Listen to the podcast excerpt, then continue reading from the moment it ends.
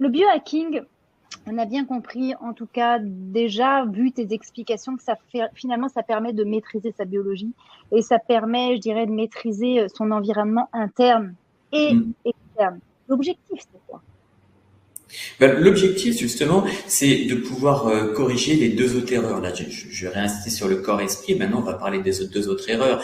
Les deux autres erreurs qui sont l'erreur de la génétique et l'erreur du cerveau. Donc, à partir du moment où on corrige notre environnement, on sait qu'on peut avoir une influence réelle sur notre génétique, c'est-à-dire que notre environnement, même nos pensées, ont une influence sur notre ADN, et ça, c'est totalement prouvé. Il y a des études qui ont montré que les personnes qui avaient vécu des traumatismes extrêmement importants avaient des marqueurs dans l'ADN qui pouvaient transmettre à leur descendance. Donc ça, c'est quelque chose qui est prouvé. Alors, on pourrait se dire, oh là, c'est horrible, mes, mes, grands-parents ont souffert, donc je vais souffrir. Non, parce que fort heureusement, il y a l'épigénétique qui montre qu'on n'est pas esclave de nos gènes. Et ça qui est extraordinaire, nous ne sommes pas esclaves de nos gènes.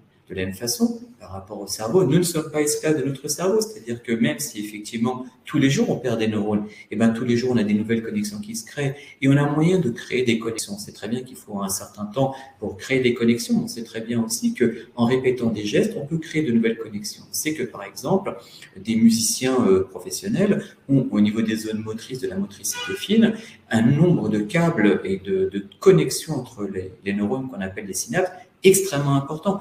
Donc finalement, on peut jouer sur notre génétique, on peut jouer sur notre cerveau.